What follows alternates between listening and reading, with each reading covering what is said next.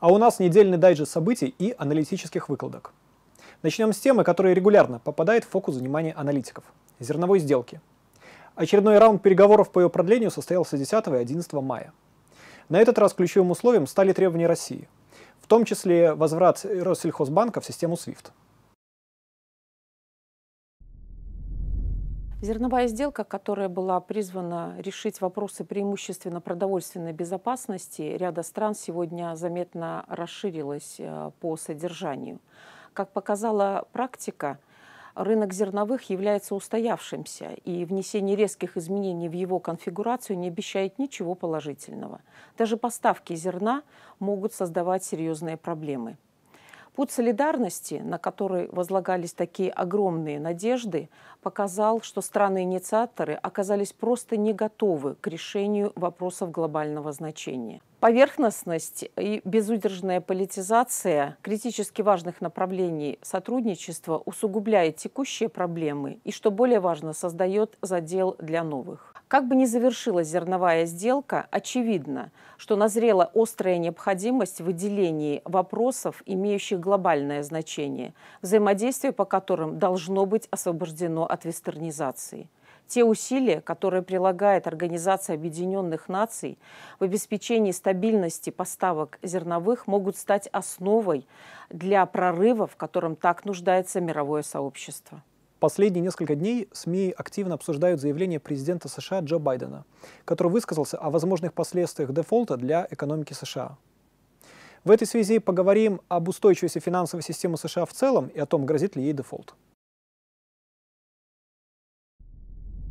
Проблема госдолга США сводится к тому, что республиканцы призывают соблюдать установленный лимит госдолга и ограничивать госрасходы.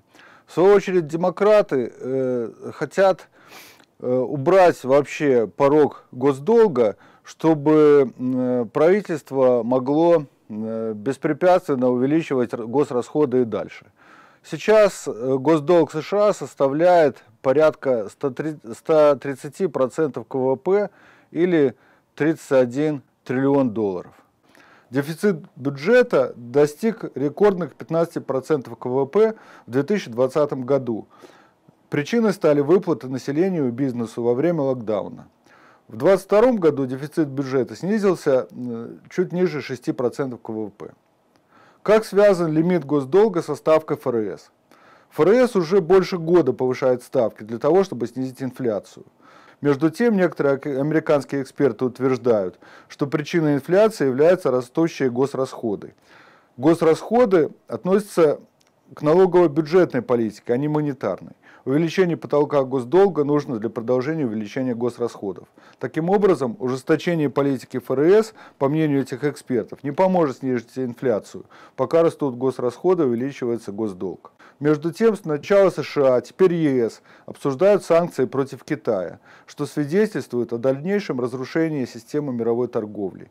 В условиях фрагментации мирового хозяйства нет другого источника экономического роста, кроме как за счет увеличения госрасходов. Поэтому увеличение госрасходов и, следовательно, госдолга США представляется объективным процессом. Белорусский институт стратегических исследований продолжает мониторить социальное самочувствие в регионах. На этот раз посмотрим на Витебскую область. Согласно итогам социологического онлайн-опроса, проведенного Витебским отделением BC в феврале-марте 2023 года, 79,3% опрошенных полностью удовлетворены своей жизнью в текущий момент. Преобладают позитивные оценки материального положения. Большинством опрошенных отмечена удовлетворенность э, своим местом работы – и нежелание ее менять. В то же время среди ключевых проблем, отмеченных жителями Витебской области, заметна озабоченность э, состоянием ценового регулирования и также личными доходами населения. Это два ключевых экономических показателя, которые характеризуют страхи потребителя в условиях нестабильности и внешних шоков. По мнению респондентов, для повышения уровня и качества жизни в Витебском регионе руководству области в первую очередь необходимо сосредоточиться на повышении уровня оплаты труда. Также следует продолжить э, мониторить и регулировать ситуацию на ценовом рынке. И обеспечить создание рабочих мест с достойным уровнем оплаты труда и условиями труда. В пределах своих населенных пунктов большинством респондентов первостепенными задачами видится решение проблемы состояния дорог и медицинского обслуживания что подтверждает необходимость развития инженерной и социальной инфраструктуры на местах. В целом, социальное самочувствие жителей Витебской области характеризуется как стабильное и позитивное.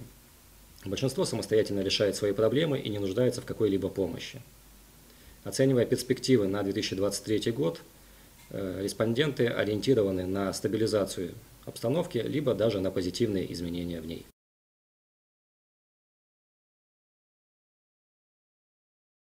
14 мая в Турции пройдут выборы президента и парламента. Эти выборы очень важны для всей системы международных отношений, потому что Турция давно закрепляется в роли мощного регионального игрока. Кстати, продление зерновой сделки является приоритетным для двух наиболее вероятных кандидатов на победу – для действующего президента Турции Реджепа Тейпа Эрдогана и для его оппонента Кемаля Кылычдараглу. К слову, эти выборы, по мнению большинства аналитиков, носят крайне предсказуемый характер. Но в любом случае об их результатах мы поговорим на следующей неделе.